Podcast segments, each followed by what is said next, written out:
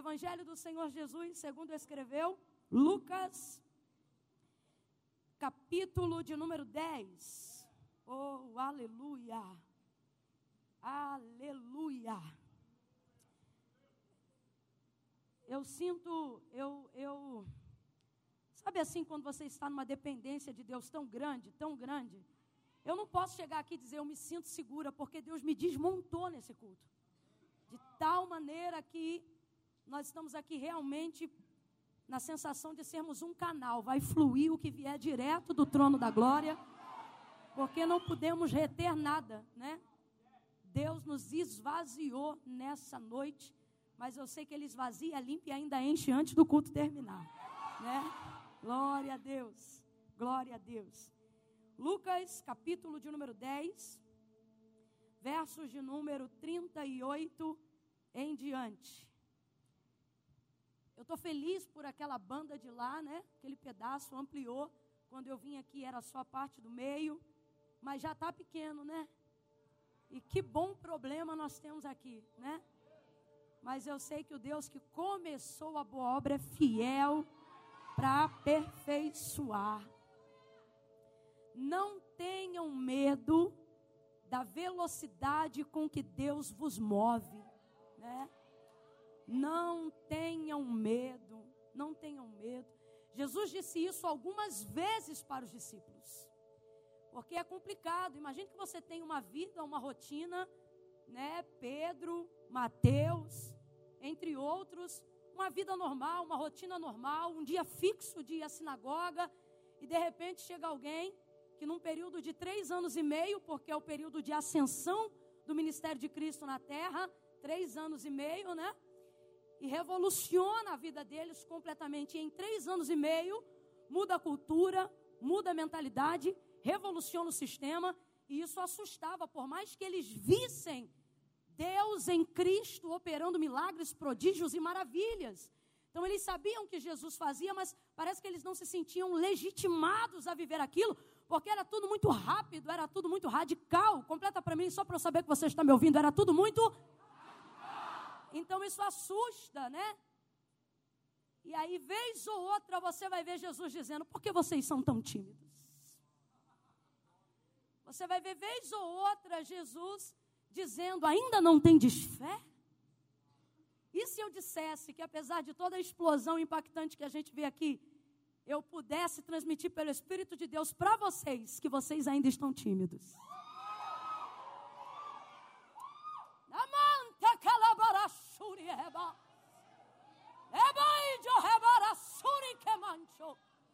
Aleluia, aleluia.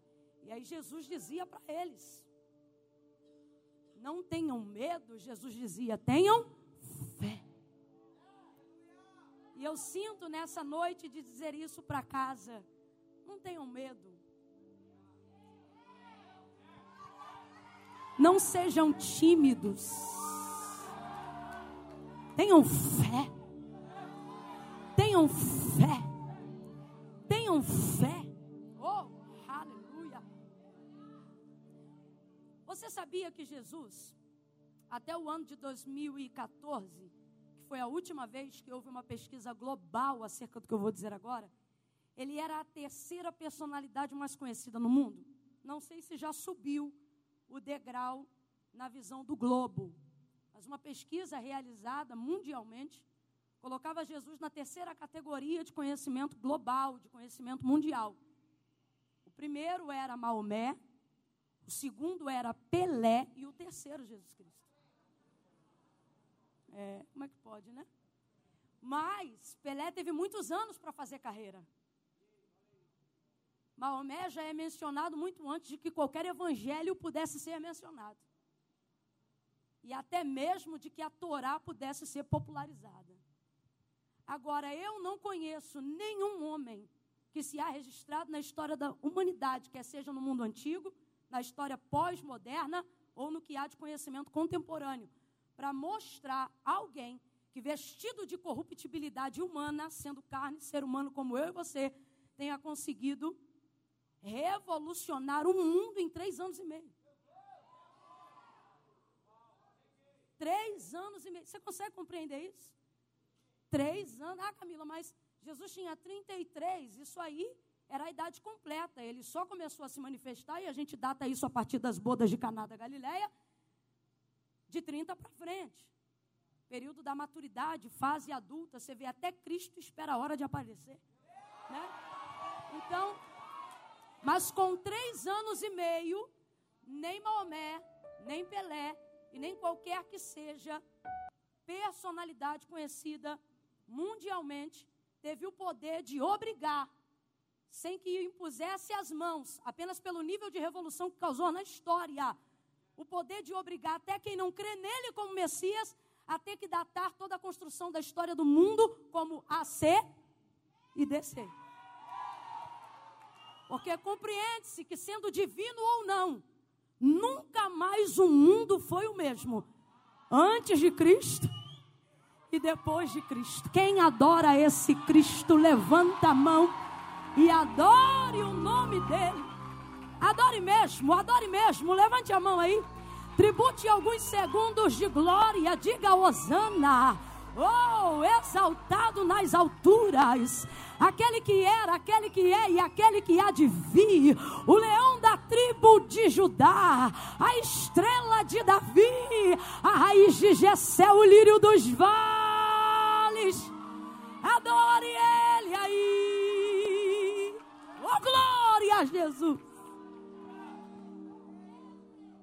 E é por isso que a igreja que prioriza a palavra dele, o nome dele, a glória dele, não pode se espantar com a velocidade com que ele opera estas coisas. Olha aí para alguém, porque isto aqui está sendo liberado debaixo de uma atmosfera profética, e diga para essa pessoa: você é bom, mas ainda está tímido. Olhe para esta pessoa e diga para ela: não seja tímido. Olha para mim, deixa eu explicar isso aqui para você e eu já vou ministrar a palavra que o Senhor separou para mais uma porção nessa noite. Eu não estou falando, irmãos, de timidez como característica de personalidade de quem fica com a bochecha vermelha quando tem um nome mencionado em público. Claro que não. Isso aí é característica essencial da construção da sua personalidade, da identidade da sua alma. Eu estou falando de ter coragem para declarar toda a fé que existe no seu interior. Por exemplo, por exemplo, João, na visão do Apocalipse, quando vê todas as coisas, o trono, o dia do juízo, inclusive recebe diretamente do céu a revelação daqueles que não verão a Deus. Olha que loucura. Na mesma grade, separando aqueles que, que mentem, adúlteros, fornicadores, homicidas, assassinos, mentirosos, todos aqueles que se esquecem de Deus. Para o nosso espanto, está lá no texto Dentro dessa mesma categoria está escrito: e os tímidos? Então eu volto a dizer: Jesus não está falando de quem fica vexado ou com a bochecha vermelha. Jesus está falando de quem tem uma fé verdadeira e genuína do lado de dentro. Mas não tem coragem de manifestá-la, de declará-la, declará-la do lado de fora e usa como argumento para proteger sua covardia a justificativa da timidez. Não, eu creio, mas eu creio aqui dentro. E eu gosto da galera que populariza dizendo assim: Deus sabe, Deus sabe. Né? Que está assim lá no coração, aí fica assim: Deus sabe, sabe, mas não concorda. Olha o que que Jesus diz. Jesus diz assim: Aquele que me confessar diante dos homens, eu também o confessarei diante do meu Pai que está no céu. Olha como Jesus é perfeito em toda a sua colocação. Ele não diz assim, mas aquele que não crê. Não. Ele diz assim, mas aquele que se envergonhar. Porque o maior problema das pessoas que conhecem a Jesus não é falta de fé. Se está nesse culto é porque crê. Se vem à igreja é porque crê. Aqui não distribui cerveja, aqui não distribui salgadinho de graça todo dia, aqui não está rolando uma rave, não tem compartilhamento de, de produto para te deixar alto, aqui só se prega de Jesus, só se fala de Jesus, só se adora Jesus, só se canta o nome de Jesus, só se prega a verdade. Então, se você vem, vem porque crê. Se está aqui, é porque crê. Se ficou até agora, ainda mais ouvindo uma palavra como essa, é porque crê. Aí eu acho ainda mó barato que tem uma galera que diz assim: Não, Camila, eu não sou crente, não. Eu vim porque eu gosto. Tu é crente. É crente. Sabe por que, que é crente? Tu conhece simpatia, mas não faz simpatia. Conhece búzios, mas não joga búzios. Conhece cartomancia, mas não vai na cartomante.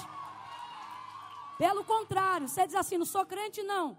Mas quando a coisa aperta, tu conhece o nome de um monte de santo, mas só chama o nome de um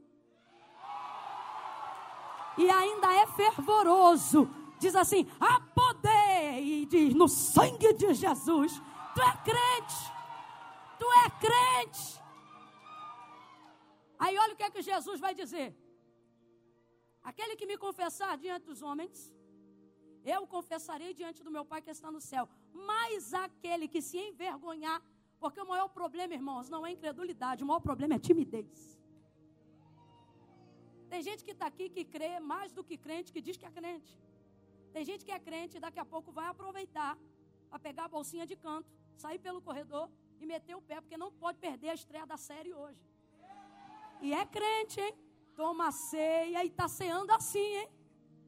E você que diz que não é crente, fica aí agarrado, tem vontade de ir no banheiro e diz, mas não perca isso por nada, tá melhor do que fio. Tu é crente. Aí na hora de confessar Jesus como Senhor, não vem não porque não crê, não vem porque tem vergonha. Sabe qual é o problema da vergonha, irmãos? Primeiro, a gente tem vergonha de gente que não conhece nem a cor dos nossos olhos. A gente tem vergonha de gente que nunca pediu um boleto nosso.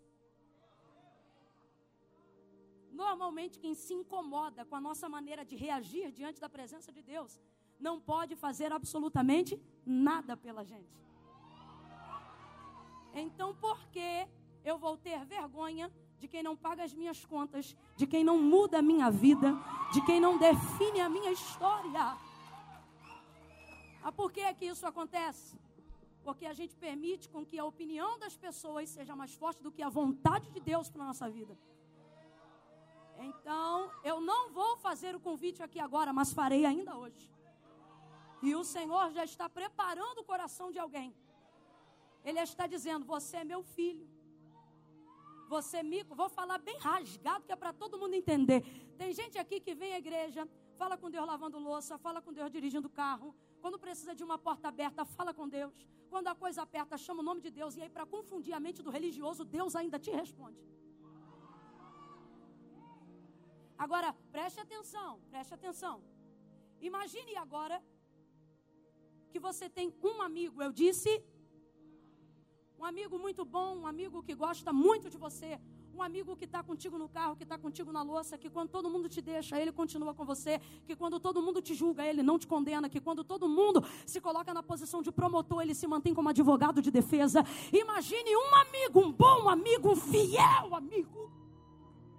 Imagine comigo agora um amigão, esse amigo, um amigo que está com você o tempo todo um amigo que vai aonde você vai, um amigo que poderia andar em qualquer carrão que existisse, um amigo que pode subir nas asas dos anjos, mas prefere acordar cedo e pegar o ônibus na hora que você pega para sentar do seu lado.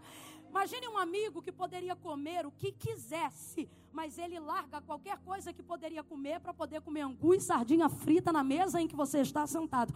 Um amigo que tem a sua vida por prioridade. Imagine um bom amigo. Agora, Imagine que esse amigo, não sei se pelo jeito dele vestir, se pela forma dele falar, imagine que ele provocasse em você a sensação de vergonha diante de outras pessoas. Um amigo que que você gosta muito dele ele é o seu melhor amigo, mas talvez pelo jeito que veste, pelo jeito que come, pela maneira que fala, eu não sei. Imagine que diante de outras pessoas, por mais que você o amasse, você tem vergonha dele. Responda para mim agora com inteligência. Não responda o que eu quero ouvir. Responda com inteligência. Essa amizade vai durar muito tempo? Porque uma hora esse amigo vai perceber que apesar de gostar dele, você sente vergonha dele. Você já sentiu vergonha alheia? Já sentiu vergonha alheia? Uma vergonha que não te envolve, mas é tão vexatória que você se sente envergonhado, mesmo sem ter nada a ver com aquilo?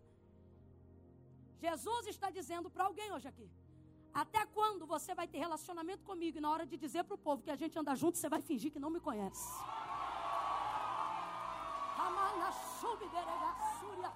Camila, eu não entendi. Vai entender agora. Jesus está dizendo: Eu sou esse amigo que aparece quando todo mundo se ausenta, que quando alguém dorme no lado da sua cama e você não quer acordar porque alguém já te rotulou paranoico em razão de você estar numa batalha espiritual, ele fica do seu lado, ele te protege. E ele está dizendo: quando você não tem ninguém, você se apega a mim, mas quando alguém diz, vem aqui hoje quem quer entregar a vida a Cristo você não vem por um único quesito. Não é porque não crê, não é porque não o ama, mas é porque acima do amor e acima da sua fé você está colocando a vergonha. Agora preste atenção e eu já entro no texto. Quem era para estar com vergonha de quem? Vamos lá, vamos lá. Quem é sujo nessa relação? Quem vacila nessa relação? Quem fraqueja nessa relação? Quem faz promessa e não cumpre nessa relação? Quem é que diz que nunca mais vai fazer e cai de novo? Quem era para estar com vergonha de quem? Eu vejo um Deus se levantando 400 anos depois, na terra da servidão dos hebreus no Egito, e eles eram um povo escravo. Eu disse que eles eram um povo, eram nação santa, mas estavam na condição de eram filhos de Abraão, mas estavam na condição de. Quando Deus levanta Moisés para ser libertador do seu povo, ele não tem vergonha de dizer que esses escravos eram seu povo. Ele disse: Moisés, vai lá e liberta o povo de Abraão? Não. Ele diz: Moisés, vai lá e liberte o meu povo. Povo escravo, um povo sujo, um povo que estava sem conhecimento, um povo que estava perdido. Mas Deus levantou um homem e disse: Vai lá e liberta o meu Jesus está dizendo: quando alguém na rua quer te distratar, eu digo: não faça isso porque ele é meu filho. Quando tudo está para se desmoronar à sua volta, e Satanás que se opõe à graça que é manifestada sobre a sua vida, tenta te acusar, ele se levanta como cordeiro imaculado, para que nenhuma condenação haja, para que nenhuma condenação haja sobre a sua vida. Jesus está dizendo: se eu, todo santo, se eu sendo o Senhor, o Filho do Deus vivo, o Deus Todo-Poderoso, não me envergonho de quem você é e de como você está. Não há absolutamente nenhuma liderança religiosa, irmãos. Não há absolutamente nenhuma religião na sociedade que possa chamar um homem na condição em que ele está. Somente o Evangelho que garante isso. Por quê? Porque quem chama é Cristo. Quando a gente diz assim, vem aqui como você estiver, nós não estamos nos garantindo em nós, porque não há curso, não há mentoria que possa produzir a transformação necessária em você. Nós chamamos você baseado em Jesus, porque Jesus disse: Vinde a mim, todos vós que estáis cansados, oprimidos, sobrecarregados e ele não diz, e eu vos julgarei, ele diz, e eu vos aliviarei.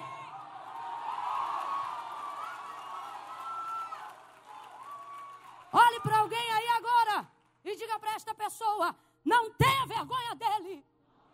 Tá fraco, tá fraco. Diga, não tenha vergonha dele, pois ele não tem vergonha de você.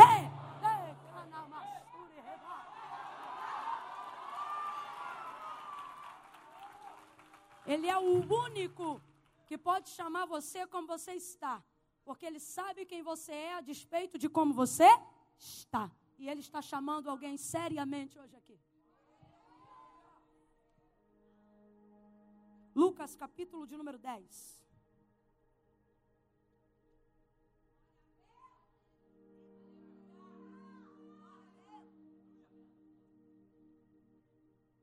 Versos 38 em diante. Oh, glória a Deus. Diz assim o texto sagrado: Indo eles de caminho, entrou numa aldeia. E certa mulher por nome Marta o recebeu em sua casa. Certa mulher por nome Marta o recebeu em sua casa. E tinha esta uma irmã chamada Maria, a qual, assentando-se aos pés de Jesus, ouvia a sua palavra. Marta, porém, andava distraída e atribulada em muitos serviços, de modo que, aproximando-se do Senhor, disse: Senhor, tu não te importas que minha irmã me deixe a servir só? Diga-lhe, pois, agora que se levante e venha me ajudar a servir.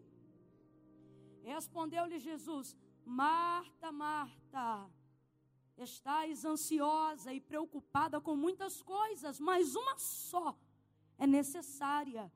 E Maria escolheu esta, a boa parte, a qual não lhe será tirada. E você diga amém. amém. Glória a Jesus. Glória a Deus. É interessante porque a gente rotula Marta, né? Numa colocação de Marta e Maria, a gente pergunta: quem você quer ser? Você diz: ah, eu quero ser Maria.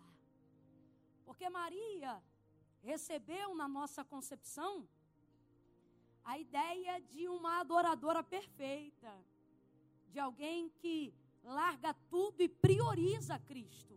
E é bem verdade que em Lucas 10 hum, ela não está afastada desse contexto que eu acabei de colocar aqui. Porém, Jesus teve, no mínimo aí que se há registrado, três encontros na casa de Marta. E você não pode determinar quem é uma pessoa baseado no primeiro encontro. Porque num primeiro encontro, por exemplo, Maria está numa posição aonde ela é utilizada como exemplo para aperfeiçoar Marta. Mas no segundo encontro, por exemplo, é Marta que é utilizada como exemplo para tirar Maria da casa do luto por causa da morte do seu irmão Lázaro. E aí no terceiro encontro, todos estão ao redor da mesa em João 12. Mas a bem da verdade é que por o texto ser muito popular e muito conhecido, todo mundo quer ser a Maria. E descaracteriza a Marta, rotulando ela também e achando que a gente pode determinar quem ela é baseado no primeiro encontro. Irmãos, um primeiro encontro pode até dizer muito sobre alguém, mas não diz tudo. Algumas pessoas que têm uma percepção, uma sagacidade maior de contexto, de experiência de vida, pode até determinar algumas coisas no primeiro encontro, mas é só Jesus que sabe tudo, só Jesus. Um primeiro encontro diz muito, só Jesus pode dizer tudo. Só Jesus. Jesus entra naquela casa e vamos agora desconfigurar completamente o rótulo que colocamos em Marta, porque isso é muito injusto, haja vista que estamos falando do primeiro encontro pessoal entre Marta e Jesus. E é tão triste ver pessoas determinando quem são as outras ou como elas se comportaram no primeiro encontro com Jesus. No meu primeiro encontro com Jesus, por exemplo, eu estava com um tênis de camuça todo surrado, que tinha acabado de vir do baile funk. No meu primeiro encontro com Jesus, por exemplo, eu estava com uma samba canção de barriga de fora, camisete do Piu Piu Neon até aqui em cima. E a minha barriga nunca foi sarada. Esse foi o meu primeiro encontro. Já pensou se alguém determinasse juízo e valor sobre mim baseado no meu primeiro encontro com Cristo? Então vamos desconfigurar essa visão que a gente determina sobre Marta baseado no primeiro encontro. Jesus disse alguma coisa sobre ela, mas Jesus não disse tudo. Marta é muito mais do que um primeiro encontro. Alguém que está aqui é muito mais do que um primeiro ano de convertido. Alguém que está aqui é muito mais do que um momento que viveu ou que esteja vivendo na sua história. Não vamos permitir que o muito que se diga sobre alguém determine tudo que esse alguém ainda vai ser. Jesus, lembra-se, lembra-se, há uma determinação de valor e juízo sobre Saulo, o perseguidor. Então o Senhor visita Ananias em visão e diz o que é para ele? Vai, porque este é para mim um vaso escolhido. Mas o que é que Ananias vai dizer? Senhor, de muitos eu tenho ouvido que ele é um perseguidor. Estou parafraseando para a gente entender o contexto da narrativa. Se Jesus pudesse traduzir o que eu estou falando agora, ele diria para Ananias a mesma coisa. Ele diria: Ananias, você ouviu muito, mas só eu sei tudo sobre ele. Oh, aleluia! E o tudo de Jesus sufoca qualquer muito. Amassúria. Que alguém determine sobre alguém. Então descaracterize essa ideia de uma Marta atribulada. Descaracterize essa ideia de uma Marta que só fica deste, deste jeito. Porque não é esta a situação. É verdade que é um momento, mas é também o primeiro encontro. Sejamos misericordiosos com os primeiros encontros que as pessoas estão tendo com Jesus. Agora, precisamos valorizar aquilo que Marta tem de extraordinária. Primeiro, Lázaro é o chefe da casa porque é o homem da família. Mas o texto, em nenhuma das versões, atualizada, corrigida ou não, determina que Lázaro recebeu Jesus. O tempo todo diz que quem recebeu em sua casa foi Marta. O governo daquela casa está na mão de Marta. Não estou diminuindo Lázaro com isso, pelo contrário. Se Jesus está entrando, obviamente é por ligação a Lázaro em primeira instância e não a Marta e Maria, mas depois que entra, entende que cada um tem a sua função. Marta abre as portas da casa e recebe Jesus. Diga comigo, Marta recebeu Jesus. Marta recebeu Jesus. Só que você tem que entender que é diferente da realidade ocidental hoje. Por exemplo, se hoje você vier aqui como casa que você é e receber Jesus, essa igreja vai fazer uma festa dobrada da festa que você viu até agora. Porque a gente vai se alegrar. Sabe por quê? Estamos num país onde há uma liberdade muito grande para se pregar Jesus e graças a Deus estamos aproveitando isso muito bem. Agora, nos dias em que Marta abriu a porta da casa para receber Jesus, já havia saído um edito que todo aquele que professasse ser Jesus o Cristo, ou parasse para ouvir qualquer uma das palavras que ele mencionava, deveria ser destituído da vida religiosa. Entenda que eu só estou usando esse tempo para você compreender. Na verdade, não há religião para o judeu, porque a sua religião é étnica. Um judeu não, não aceita essa ideia dentro desse contexto. Ele é. Então, para ele era muito fácil destituir uma pessoa. Então, o texto é claro: qualquer um que professasse dizer ser Jesus o Cristo seria expulso da sinagoga. E ser expulso da sinagoga, meu irmão, não é trocar de denominação, não. Ser expulso da sinagoga é ser jogado de fora do clero, é, é não poder mais comprar com o nome, é não ser mais convidado para aquilo que há de mais importante em Jerusalém, é estar destituído da família. Vai ouvindo aí? Mas o texto é claro, a despeito de tudo aquilo que se dizia acerca de Cristo, Marta abre a porta da casa e o recebe. Então, não veja só a tribulação de Marta, veja a coragem de Marta também, veja a força de Marta também. Normalmente, os atribulados são os mais envolvidos, por quê? Porque tem que gerir muitas responsabilidades. Eu não estou dizendo que responsabilidade é parâmetro para andar atribulado, mas estou dizendo que se é atribulado é porque está envolvido em responsabilidade das quais outros não quiseram pegar.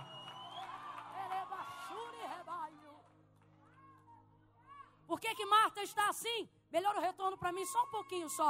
Por que, que Marta está assim? Porque a ideia, poeticamente falando, de receber Jesus é muito bonita. Tipo assim, a pessoa vem para receber Jesus. E por que você quer Jesus? Porque Jesus é santo. E por que você quer Jesus? Porque Jesus santifica sem julgar. E por que, que você quer Jesus? Porque Jesus acolhe o pecador sem acolher o pecado. E por que, que você quer Jesus? Porque Jesus é o ícone dos ícones, o Senhor dos senhores. Então a gente vai criando uma ideia de que receber Jesus é andar somente com Ele. Mas por que, que Marta está tribulada? Se receber Jesus fosse só receber Jesus, Marta não estava tribulada. Por que, que Marta está atribulada?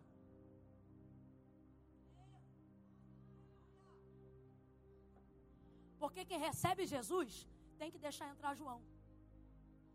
Sabe o que, que Augusto Cury, doutor Augusto Cury, fala sobre João? Numa visão psicológica, né?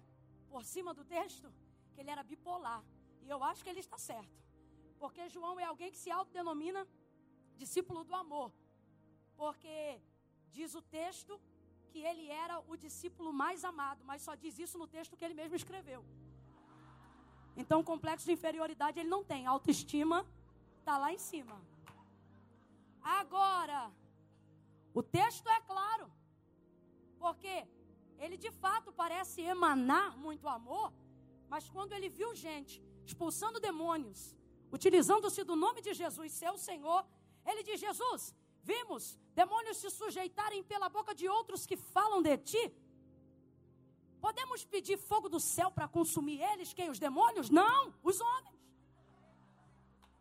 Como é que pode amar tanto em dado momento e depois fogo do céu para consumir ser humano? Augusto Cury diz que João era bipolar. Pedro, eu nem preciso falar, sanguíneo. Jesus acabou de dizer para ficar quieto. Acabou de dizer para ele, Pedro, Satanás quer cirandar você como se faz ao trigo na peneira. Jesus está dizendo, Pedro, você não está pronto. Aí ele diz assim: Estou pronto para ir contigo até a morte e a prisão. Pedro, Jesus acabou de dizer que você não está pronto. Aí ele diz assim: Não, eu vou contigo até o fim. Aí Jesus diz assim: Ainda hoje, antes das seis. Ainda hoje, antes que o galo cante. Alguém acha que o galo cantou três vezes? Não. Pedro é que nega três vezes antes do galo cantar. O galo é mais obediente do que Pedro. Tu me negarás, ou negarás que me conhece, três vezes. Acabou de falar, meu irmão, passou o sermão, disse que intercedeu ao Pai por ele para que ele não caísse em tentação. Quando os soldados chegam para prender Jesus, ele arruma uma espada, tira da bainha, corta a orelha do soldado. E eu imagino a cena de Jesus catando a orelha, dizendo: Bota essa espada na bainha, garoto, e coloca a orelha de novo na cabeça de Malco, sanguíneo. Sim ou não? Sim ou não? Sim ou não? Quem recebe Jesus vai ter que deixar entrar o bipolar. Vai ter que deixar entrar o sanguíneo. E tem alguém dizendo, Camila, tá de boa. E se eu te disser que o Judas entra também?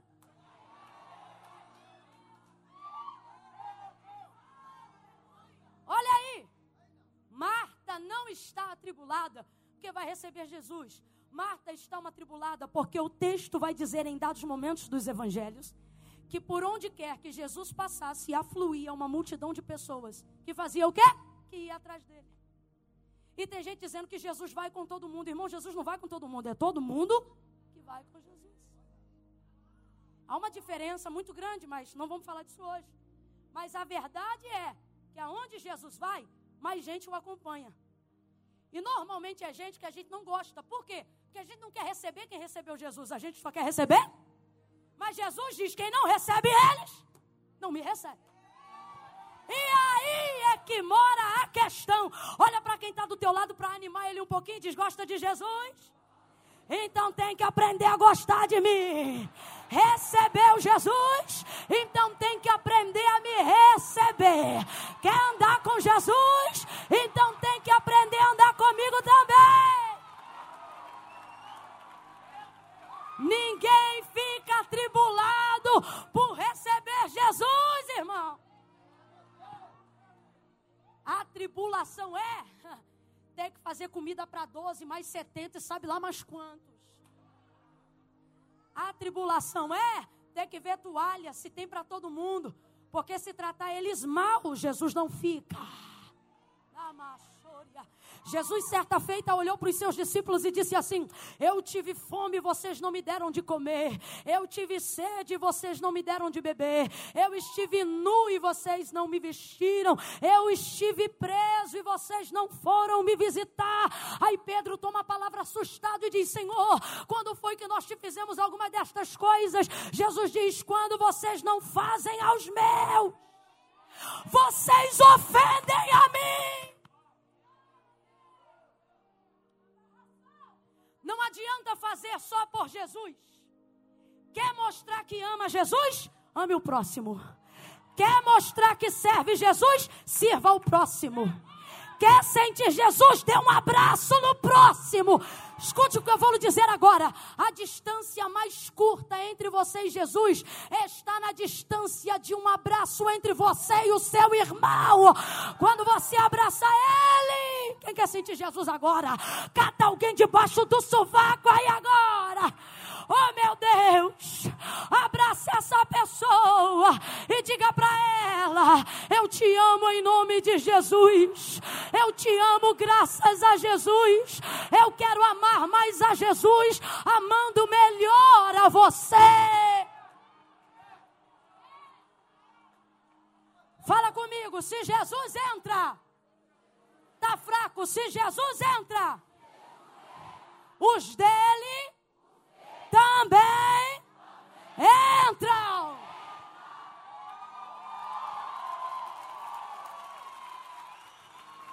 Tem que deixar entrar. E tem alguém aí agora clamando sangue, pois o sangue que você clama é o sangue que te une a essa pessoa que você não quer deixar entrar. Nisto conhecerei que sois meus discípulos, se falarem em línguas?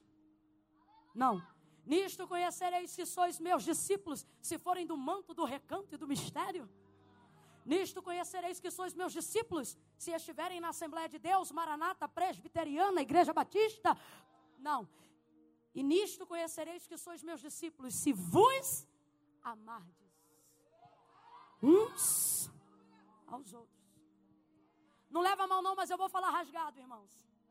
É mole dizer assim, olha, meu negócio é com Deus.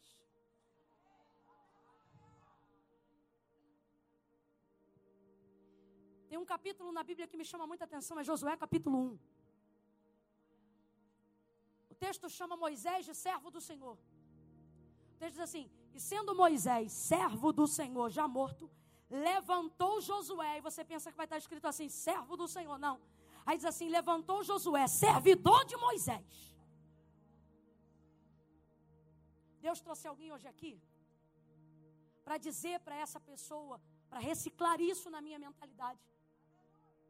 Irmãos, não é tão difícil ser servo de Deus, porque na sua concepção natural, Deus entende tudo. Porque eu não fui para o culto hoje, mas Deus sabe, sabe. Claro que sabe, sabe tudo.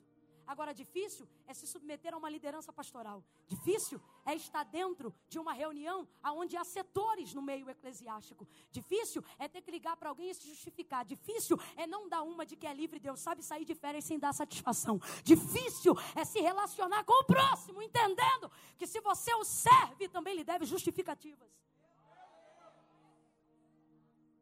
Jesus vai entrar pela casa de Marta. Marta, extremamente corajosa, vai receber Jesus. Então não me diga que ela é atribulada somente, porque Marta também tem perfis incríveis. Um deles é ter coragem de receber Jesus, apesar de tudo que vão dizer, apesar de tudo que vão falar, apesar de tudo que vai acontecer. E por que, que ela faz isso? Porque quem conhece Jesus sabe que vale a pena recebê-lo em detrimento de qualquer coisa. Ah, fulano foi embora, mas Jesus ficou aí, a gente enxuga as lágrimas. Ah, fulano falou mal de mim, mas Jesus falou bem, aí a gente enxuga as lágrimas. Porque a gente entende que quem ficou é mais importante do que quem? Então Marta aguenta isso. Marta aguenta a recepção dos outros. Imagine arrumar toalha para todos. Imagine ver se tinha farinha para todos. Só que enquanto tudo isso está acontecendo, Maria quer agarrar uma oportunidade que não pode perder. Qual, Camila? Ela não entra na sinagoga para ouvir mestre. Não há lugares para as mulheres nas sinagogas para o conhecimento. Só que agora o mestre está na casa dela. E na casa dela, quem manda não é o príncipe da sinagoga, quem manda é ela. Na casa dela, quando ela vê Jesus entrando, e Jesus não faz segregação e nem aceitação recepção. Deixai vir a minhas crianças. Multiplica também pães e peixes para as mulheres. Jesus permite com que todos estejam juntos no mesmo lugar em um só propósito. Maria agarra essa oportunidade e vai aos pés. Eu quero que você entenda que Maria aos pés de Jesus não é estar aos pés de um homem. Maria aos pés de Jesus é estar disponível para o conhecimento, é estar disponível para a palavra, é estar acessível para o poder de Deus na vida do Filho de Deus. Eu gosto da versão que diz assim: Maria quedava-se aos pés de Jesus. No grego, quedava-se é traduzido por desceu depressa. Eu gosto de gente que sabe quando está diante de gente não faz costume, desce depressa. Gosto de gente que ao invés de sentir algo de Deus e ficar se amarrando no culto, desce depressa. Gosto de gente. Quem desce depressa aproveita mais tempo. Quem desce depressa desfruta mais rápido. Maria quedava-se aos pés de Jesus. Para quê? Para aprender. Ela vai ter a oportunidade de ouvir coisas que nunca ouviu. E ali ela fica e Jesus deixa. E isso vai inquietar Marta. Aí Marta, foi Marta que recebeu. Completa para mim, por favor. Foi Marta aqui? Foi Marta aqui? E é complicado quando a casa é sua, mas o outro se comporta melhor. Tipo assim, olha aí. O texto é claro: quem recebeu Jesus foi? Vem, gente, quem recebeu Jesus foi? Só que Maria quedou logo. Aí Marta, atribulada, tadinha, tendo que fazer um monte de coisa, vai se valer da intimidade que acha que já tem com Jesus. Porque quem recebe, quem é o crente da casa, acha que o para-raio do céu está só na cabeça dele. Quem serve a Jesus primeiro, acha que quem veio depois sempre está errado. Aí, olha que doideira, irmão. Marta chama Jesus no canto. Você não pode utilizar-se da intimidade que tem com Ele para fazer com que outros saiam de Sua presença. E foi basicamente isso que Marta fez. Foi a mesma coisa que aconteceu em Mateus capítulo 15, verso 21 em diante. Quem aqui já ouviu falar de uma mulher cananeia que tinha uma filha miseravelmente endemoniada? Quem já ouviu isso alguma vez, gente? Lembra? Os discípulos estavam mais próximos de Jesus. Quem lembra disso? Diga amém. Eles estavam mais próximos de Jesus. Aí eles utilizaram a proximidade deles para liberar uma palavra que despedisse a mulher. Despede a que vem gritando atrás de nós. É complicado quando as pessoas se valem da intimidade que tem com Jesus para incitá-lo a que outros o deixe, a que ele deixe os outros para trás. Eu quero que você entenda que o que Marta está fazendo, espiritualmente falando, é muito mais forte do que dizer Jesus manda ela vir trabalhar. O que ela está dizendo é: eu estou me valendo do governo da casa.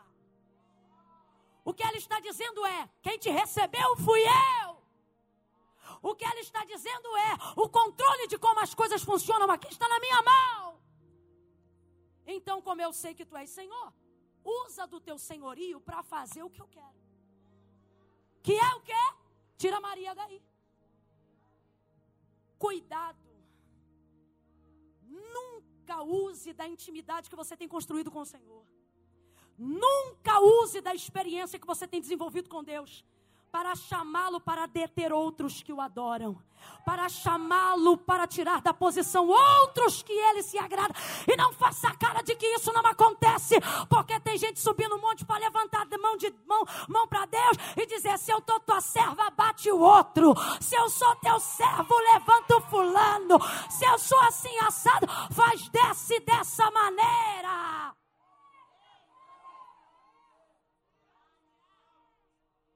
Ela não pede, presta atenção, ela determina. Olha isso. Senhor, não te importa que minha irmã me deixe servir só? Pergunta retórica. Pergunta retórica. O que, que é pergunta retórica? Não dá o outro direito de resposta verdadeira, porque quem faz a pergunta já tem a resposta. Isso se chama pergunta. Nunca chame Jesus para colocar diante dele perguntas retóricas. Não dentro desse contexto. Olha isso. Tu não te importa que eu fique servindo sozinha? Tu não te importa que ela me deixe servir só? Diga-lhe, pois agora você não manda. Você não pode dizer a Jesus o que ele tem que fazer.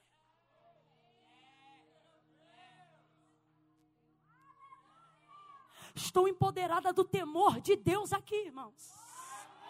Jesus está dando um sacode hoje aqui nos que se dizem mais espirituais. Jesus está pegando hoje aqui os que caminham com Ele há mais tempo. E se eu fosse você, eu glorificava para ninguém perceber que é contigo. Jesus está pegando alguém hoje aqui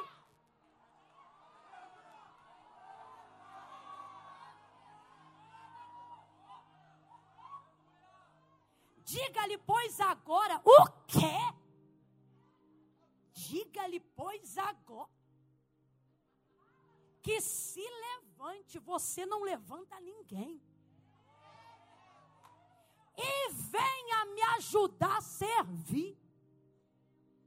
Aí vai acontecer o que eu espero que não aconteça conosco: é ter o nome repetido pela boca de Cristo duas vezes.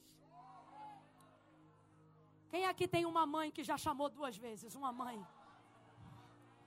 E quando a galera aqui que é mais da década de 80 vai entender o que eu estou falando. E quando a mãe promete uma surra que ainda não deu? Fulano, fulano. Ah, João, João, tu tá testando. Quando eu te pegar. É? Ó. Acerca do perseguidor Saulo. Eu não sei. Tenho para mim que Jesus chama duas vezes os perseguidores. Saulo, Saulo. E agora para Maria, que entrou no inquérito com. Para Marta, que entrou no inquérito com Maria, vira-se ele para ela e diz: Marta, Marta. Parece que eu estou vendo o próprio Jesus se segurando. Não parece isso? Porque você, você estica o nome da pessoa, porque isso dá, dá oportunidade de liberar a ira. Fulano, fulano.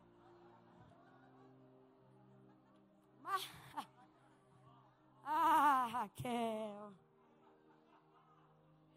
Marta, Marta. Andas inquieta, afadigada, com muitos serviços. Jesus está dizendo, Marta, tu está atribulada de espírito. Olha para mim. Jesus não é contra o trabalho de Marta, porque Jesus não é contra o serviço. Jesus é contra a motivação que te leva a servir. Liderança de igreja, liderança familiar, não pode ficar refém de serviço. Fulano é atribulado, é atribulado, mas faz. Cuidado. Fulano está cansado, está cansado, mas ele faz. Cuidado. Porque o problema de Jesus, em tese, não é o serviço de Marta, mas é a maneira como ela se dedica a. Se servir cansado não adianta, se servir murmurando não adianta, se servir reclamando não adianta. Serve, mas murmura, serve, mas fala mal dos outros, tá com o nome da escala, mas se vem limpar a igreja, ah, eu tenho que ir, porque o fulano vem para limpar a igreja e nunca vem, então eu tenho que ir. Então não vem, porque o que não veio está melhor do que você que veio. Ouça isso. Marta, tu estás inquieta. Marta, o problema não é o serviço, o problema é a motivação com que você está servindo. Mas Maria escolheu a boa parte, a qual não lhe será tirada. Sabe o que ele está dizendo para o pedido de Marta? A resposta é. E eu acho isso aqui mó barato porque isso é um confronto para a gente que serve a Deus.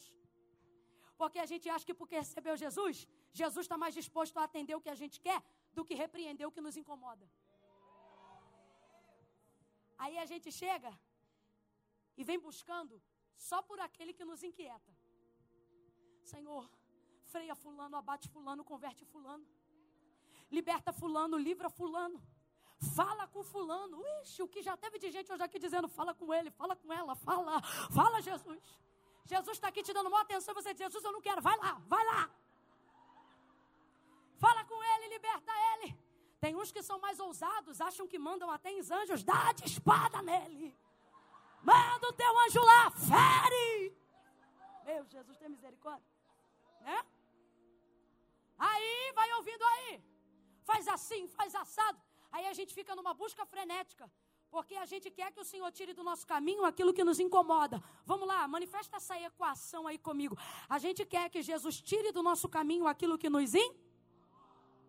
Então a gente se dedica em buscar Ele para tirar o outro. A gente se dedica em buscar o Ele para libertar o outro. A gente se dedica em buscar Ele para Ele levantar o outro ou abater, seja lá o que for. Jesus, vai lá e faz assim. Aí é mó barato quando você está num ambiente profético. Quando Deus move a boca de alguém profeticamente em sua direção. Seja pregando no texto como eu estou fazendo agora, ou seja na palavra da profecia, dizendo assim, diz o Senhor, porque eu ainda creio nisto.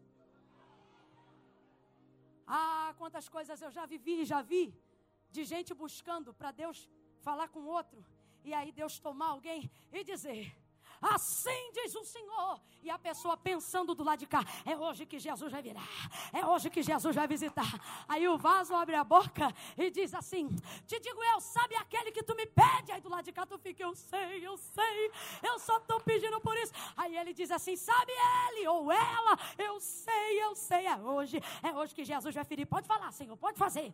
Aí Jesus assim: Sabe acerca daquele? Ele eu não toco porque eu estou usando ele para tocar você, para mudar você, para transformar você, para melhorar você. Pega na mão de alguém que eu estou sentindo graça de Deus. Para profeta, pega, pega na mão de alguém, pega na mão de alguém. Diga assim: Jesus vai usar o que mais te incomoda para melhorar o teu serviço. Você vai servir melhor, vai adorar melhor, vai buscar melhor, vai exaltar melhor.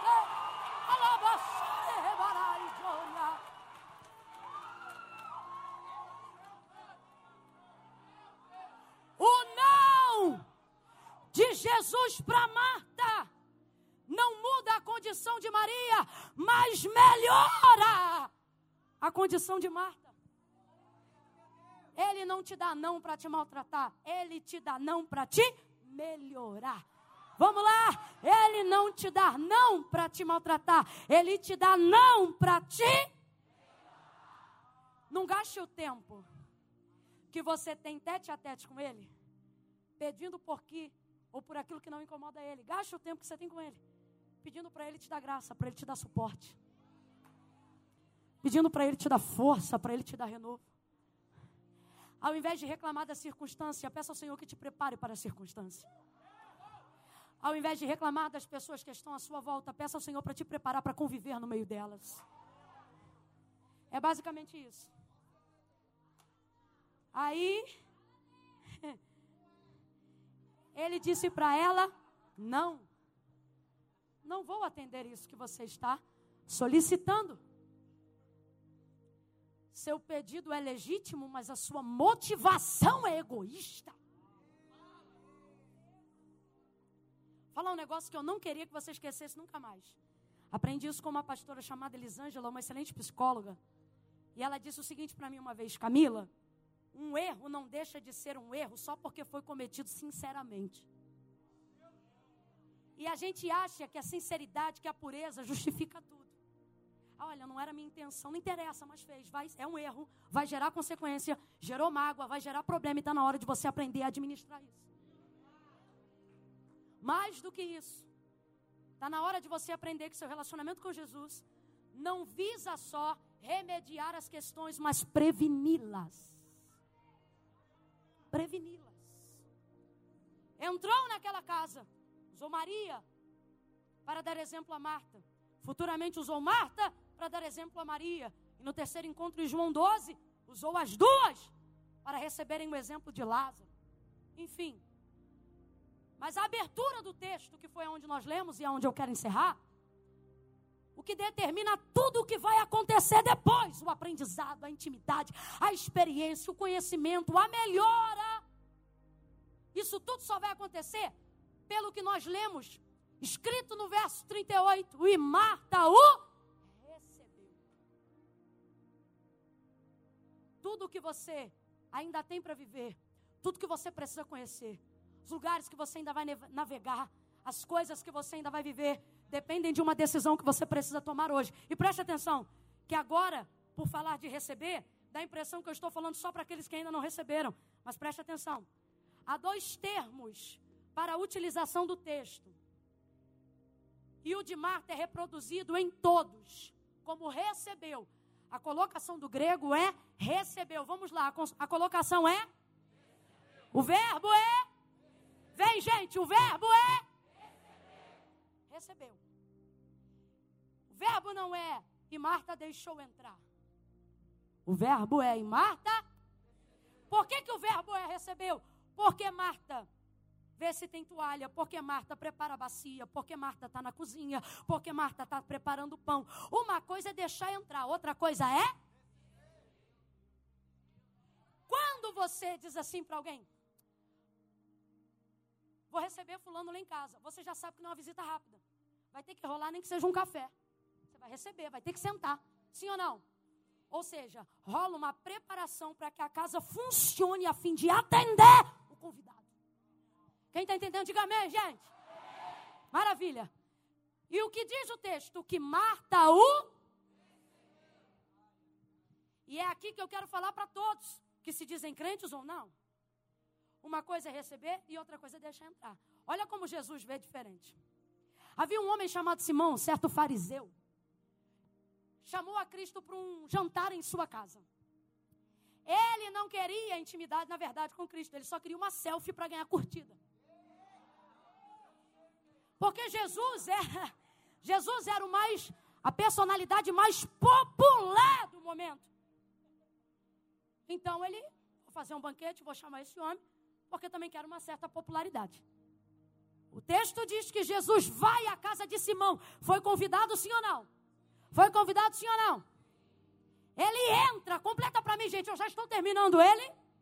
Ele. Mas Simão deixa ele sentado à mesa só convidou ele deixou sozinho. Convidou ele e não assentou-se ao redor da mesa. Convidou ele e abandonou. Já tirou a foto, já devia ter tirado a foto. O texto diz que tem uma mulher pecadora. E esta mulher, ela está exatamente como eu vou lhe dizer agora, com as duas mãos viradas para trás, os pés juntos, encostada na parede da casa. Por quê, Camila? Porque em festa de judeu magnata igual Simão, porta fica aberta. O que, que isso significa? Que quem não foi convidado também pode? Mas tem que ficar na posição do penetra. Que é para todo mundo saber, está aqui porque o dono é generoso, mas não pode comer. Ou seja, está aqui porque o dono tem as portas abertas, mas não foi? A posição do penetra é essa: pé fechado, mão para as costas, apertado na parede, para todo mundo ver, tá aqui, mas não foi convidado. Vez ou outra a sociedade faz isso com a gente. Quer atar as mãos e os pés para dizer que não há lugar para nós aonde Jesus está. Daí, vai ouvindo aí. Daí ela está lá, só que ele está sozinho. Ah, gente, eu quero que você imagine a cena. Ela cheia de pecado e ele cheio de perdão. Como é que mantém, como é que permite esse afastamento muito tempo? Ela cheia de culpa e ele cheio de alívio. Ela cheia de condenação e ele a própria redenção. Não me diga que ele é comum, porque no partido do pão todo mundo vê a diferença. Não me diga que ele é comum, porque ele pega o empresário do ramo da pesca há mais de não sei quantos anos, diz: vem e segue-me. Não negocia salário, nem PIS, nem PASEP, nem aposentadoria. O texto diz que o cara larga a rede e vai atrás dele. Não me diga que ele é comum. Ele aparece na hora do expediente para Mateus na mesa da recebedoria e diz para ele: vem e segue-me. Mateus bate o último ponto da vida e vai atrás atrás dele. Ele é diferente. O olhar do meigo nazareno está ali. O Salvador do mundo, o Pai da eternidade, o Cordeiro Imaculado, aquele que tira o pecado do mundo, sentado na frente dela. Oh,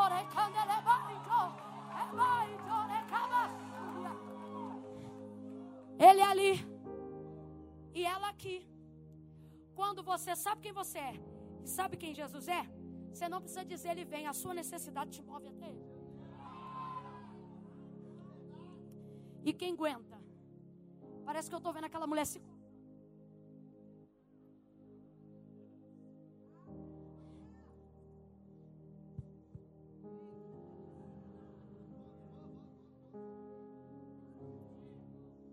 sozinho. Eu vim aqui por causa dele mesmo, não posso comer. Vem chegando. E ele paradinho. Ele não fala nada. Mas na mente ele está: vem, vem, vem, vem, vem. Eu imagino Jesus na cadeira, não está no texto, não, gente. Mas eu imagino Jesus na cadeira dizendo assim: Eu não vim por causa de Simão. Simão é um hipócrita fariseu. Eu imagino Jesus na cadeira dizendo: Vem logo, minha filha, que eu só vim por causa de você. Vem ela, desata a mão desata pé. Camila, o que isso tem a ver? Jesus está dizendo: Eu vou desatar você e vou te tirar da posição de alguém que disse que você não podia chegar, de alguém que disse que você não podia entrar, de alguém que disse que você não podia ser liberto de verdade, salvo de verdade, curado de verdade, renovado de verdade. Desata a mão, desata pé, vai andando. Quando ela chega diante dele, oh! Ela diz assim: perdão, ela não diz nada. Ela só tem uma ação. Porque às vezes a gente não tem palavras. E às vezes Jesus nem quer palavras. Salomão disse: Sejam poucas as tuas palavras quando eu estiver diante de Deus. Jesus gosta mais de quem faz do que quem diz que vai fazer. Ela chega, mano do céu, estardalhaço, escândalo da adoração manifestação da graça antes da cruz. Se derrama diante dele, beija a pé, chora, derrama óleo, enxuga com o cabelo. Ninguém estava olhando para Cristo. A casa se volta. O Simão, que estava sei lá onde, com algum magnata da sociedade, vem andando.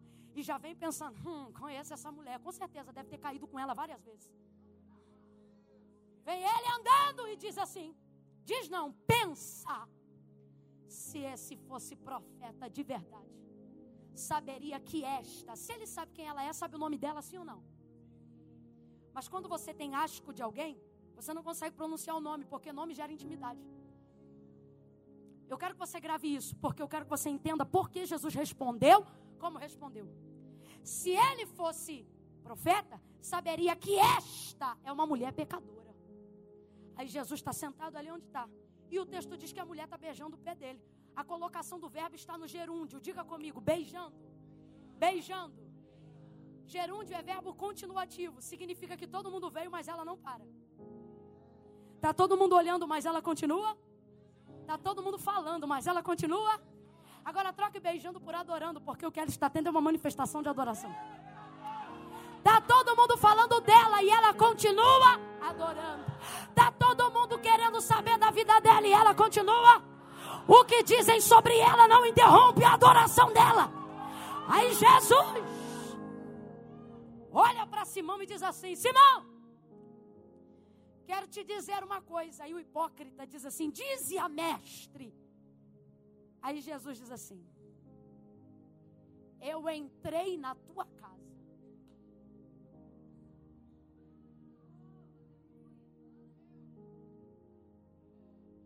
Lá em Lucas 7, do 43 em diante. Jesus diz assim: Eu entrei na tua casa e tu não me recebeste. Então diga para mim: é possível entrar sem ser recebido? Jesus diz: Você me fez um convite, mas não me recebeu. Eu não fui recebido, eu só. Jesus está dizendo: Até quando você vai me convidar e na hora de me receber só me deixa entrar? Eu entrei em tua casa, tu não me recebeu com ósculo. Ele está dizendo: Eu entrei na tua casa e tu não me deu um beijo. Eu entrei na tua casa e tu não lavou os meus pés. Eu entrei na tua casa e tu não me recebestes. Aí ele diz assim: Mas esta. Aí você entende por que, que Jesus diz esta? Se até o Simão sabe quem ela é, Jesus sabe quem ela é, sim ou não? Mas ele está dizendo para Simão: Esta que você tem nojo esta que você tem repulsa, esta que não foi convidada, esta que não mora aqui, esta que não é da casa. Guarda isso porque o nome aqui da casa é forte. É bom para a gente fazer um trocadilho. Não deixa quem vem de fora receber melhor do que quem mora dentro. Porque isto é uma vergonha. Esta me recebeu.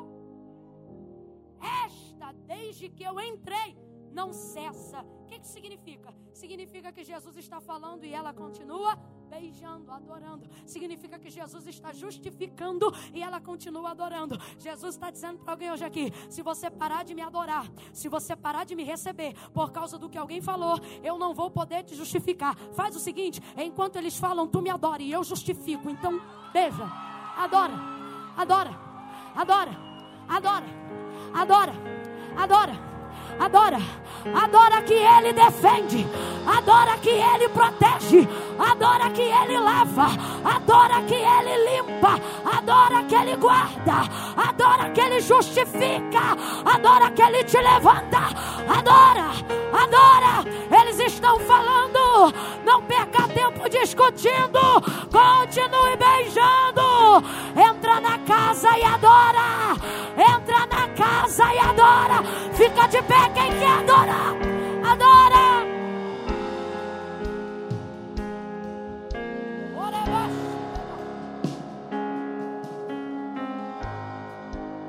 Tempos de guerra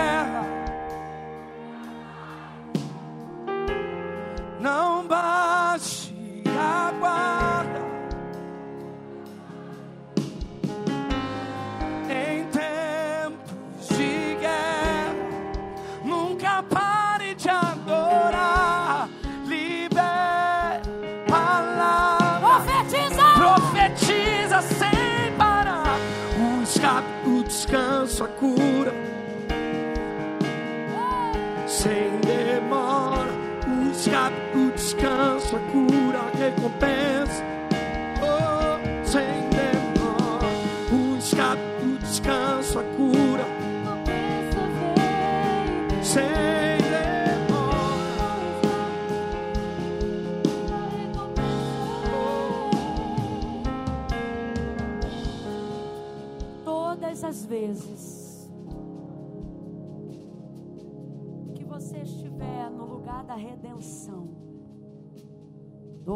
as vezes que você estiver no lugar do quebrantamento pela palavra,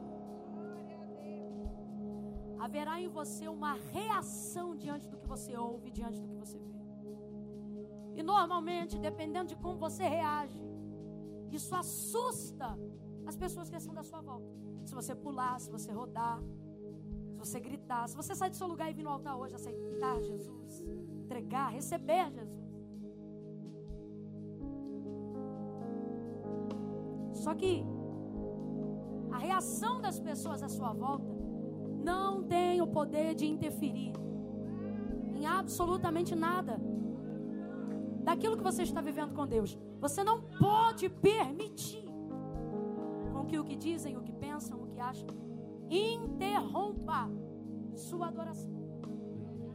Aos que já servem ao Senhor há mais tempo, que são corajosos como Marta, laboriosos como Marta, fica nessa noite a ressalva de que não usemos a nossa experiência, a nossa intimidade com Deus, para interromper a adoração e a posição de alguém.